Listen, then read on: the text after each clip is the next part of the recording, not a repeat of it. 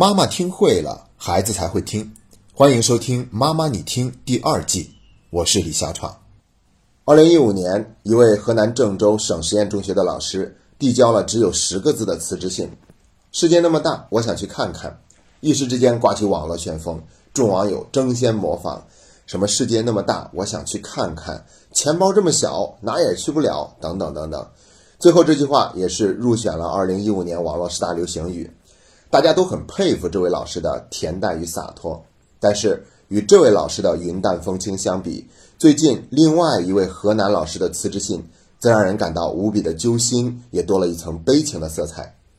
我估计大家都已经看过这则新闻了。河南省驻马店西平县一位小学老师，把学生在校默写古诗的成绩和照片发到了家长群里，然后引发了部分家长的不满。他们要求这位老师登门道歉，否则就要告到局里去。最后，这个老师无奈之下就写了辞职信，里面还说：“教育上无功，怎可害人命？不能胜任四年级班主任的工作，故申请辞去。”而且呢，还在微信群里面向所有的家长道歉。最后还说道：“请不要因为一点小事就把我告到局里去，我还要用两千六百零七元的工资养家，跪请各位家长了。”说实话，这些信呢写的真的是满满的，透露出一份无奈和心酸，这也引起了我们大家的广泛关注。说实话，今天提起这个话题呢，我并不想去对任何人有任何的指责。其实呢，新闻报道往往只是让我们了解到了部分真相、部分的前因后果而已，可能还有更多的原因导致了这件事情的发生，但是都是我们不知道的。也许那位要求道歉的家长呢，对这位老师的做法不满已经由来已久了；又或者是这位老师在其他事情上做法欠妥，积怨所致，最终让这些家长在这件事情上有所爆发。但这些呢，也仅仅是我的猜测。我们今天真正想要跟大家探讨的是，为什么这件事情会引起如此广泛的关注和讨论？它背后又反映了什么问题？接下来呢，我将会从三个方面对这个话题做一个个人的解读和探讨。首先来说第一点，叫做理解。其实我们中国自古以来都是有尊师重教的传统的。那我的父母都是老师，我是了解的非常清楚。因为从小到大，我见过太多的家长在街头巷尾碰到我父母的时候，都会很客气的跟我的父母打招呼，然后说：“孩子在学校里面如果没有认真学习，该打打，该骂骂。”一定不要客气。可现在呢，时代真的已经不同了，很少有家长会继续这样说，而是对老师的工作有了更多的监督和审查。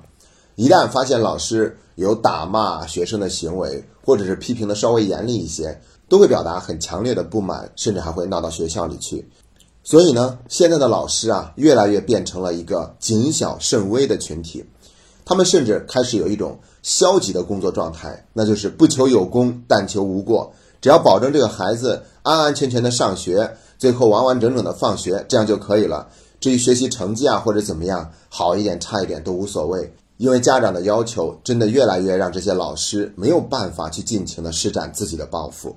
而且呢，现在还有一种观点，那就是老师我们是花了钱让孩子去上学的。那你收了钱就应该为我们的学生提供服务，但其实这种商业化的思维是不太合适的，因为送孩子去学校，它毕竟不像我们去餐馆吃饭或者去做了一个足疗，然后我们对于这个服务感觉不满意就可以提出抗诉。老师的这份工作它更具有特殊性，而且在中国我们是实行了九年义务教育的，孩子在上高中之前都是免学杂费的。除非是私立学校，否则的话，并不存在是我们家长交的钱来养活老师，给老师发工资，这一部分都是由国家来承担的。哪怕我们是合法的纳税人，我们也不能直接把它变成是一种商业的关系。一有什么不满就去投诉或者是抗议，因为这有可能会丧失对老师原有的尊重，丧失了我们尊师重教的传统。这是今天要讲的第一个部分。第二个部分同样也可以用一个词语来表达，叫做弱势。对于弱势，我们可以通过两个角度来解读。第一个角度是，对于大多数基层教育工作者而言，他们的待遇和工作环境都并没有得到一个良好的保障。虽然教师这份工作跟公务员一样，都是由国家发放薪水，但是跟公务员的工作性质又有很多不同。他面临的是孩子，每天都会有很多琐碎的事情，而且忙碌的程度可能跟公务员又不一样。比如说，说出“世界那么大，我想去看看”的那位老师，他是在省实验中学工作，是在河南最好的学校了，可以说是在河南郑州最好的学校工作。而最近这则新闻呢，这位老师则是来自于河南省驻马店西平县的一位基层教育工作者，一个月的工资也就两千六百多块钱，所以这两位老师的境遇他也是不尽相同的。这是我们要说的第一点弱势的原因。第二点呢，就是目前我们中国教师队伍的水平的确存在着参差不齐的现象，在教育不发达地区尤为严重。虽然我们都说教师是阳光下最光荣的职业。但实际上，在我们中国现阶段，它跟其他的很多工作也没有什么不同，都仅仅是一份养家糊口的工作而已。这也是为什么我们家长总是会对老师感到不满的原因。因为的确，这个队伍的专业水平还亟待提高，我们不希望看到有那么多荒唐的事情发生。但是呢，我们也要知道，这个教师队伍的水平其实跟他们的待遇是挂钩的。如果老师的待遇更好的话，那自然就会吸引更多的人才流向教师这个领域。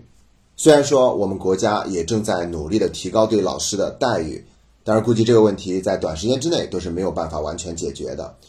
所以呢，说了以上这么多，都是想告诉大家，大多数的基层教育工作者，他们其实还是处于弱势的地位的。接下来我们再聊第三个部分，叫做“不言师者过”。这是我在工作以后听我的一位同行前辈告诉我的。当时呢，我还有些不理解，因为从小就学过一句话嘛，叫做“无爱无师，但无更爱真理”。但是呢，随着对家庭教育的这份工作更深入的理解，那我发现“不言师者过”这句话，它真的是很有道理的。那这句话并不是说老师就没有错，而是说，除非是原则性的问题，那我们不要着急挑老师的错。尤其不能当着孩子的面说老师的不好，因为这极有可能会让师生关系更加的恶化，会减少孩子对老师的那份尊重。要知道，无论发生了什么，哪怕最后我们跟老师的争执结果是我们赢了，但接下来孩子还是要在这个学校里面继续读书的。那你有没有想过，接下来孩子跟老师相处的过程中会有什么样的问题出现？那如果老师真的是有什么问题的话，作为家长，我们也并不是只能一味的隐忍，而是可以采取有理有节、不卑不亢的方式去沟通、去解决问题。那像我们一开始提到的这个例子，老师直接把孩子上课默写古诗文的成绩发到了群里面。如果作为家长你觉得不合适，伤害到了自己孩子的尊严的话，那我们可以私下里跟这个老师沟通，说，那我觉得这种方式不太好，我希望是能够用单独发成绩的方式。那如果这样跟老师说了以后，他还不改，那我们就可以很真诚的告诉给他说，那如果这个事情你还不愿意去做出调整的话，我觉得有必要向学校提出异议，好让你对这件事情有一个更大的重视。那我觉得这样的做法呢，肯定就会显得不卑不亢，有礼有节。而我们案例中实际这些家长的做法呢，明显就是抗了嘛，直接要求登门道歉，否则的话就要告教育局。那这种态度呢，的确会让老师感到心凉，也会让他们觉得很无奈。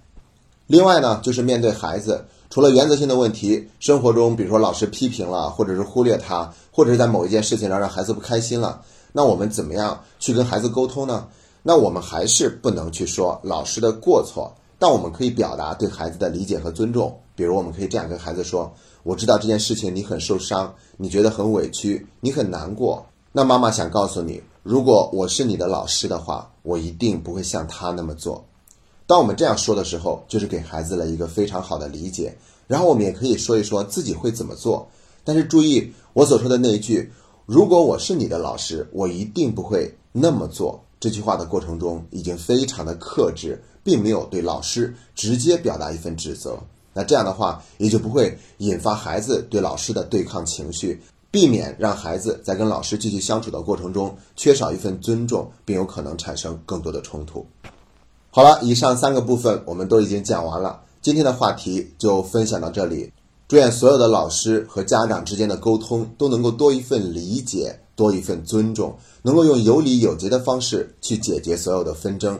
以此来保证孩子得到更好的教育、更好的成长。谢谢大家。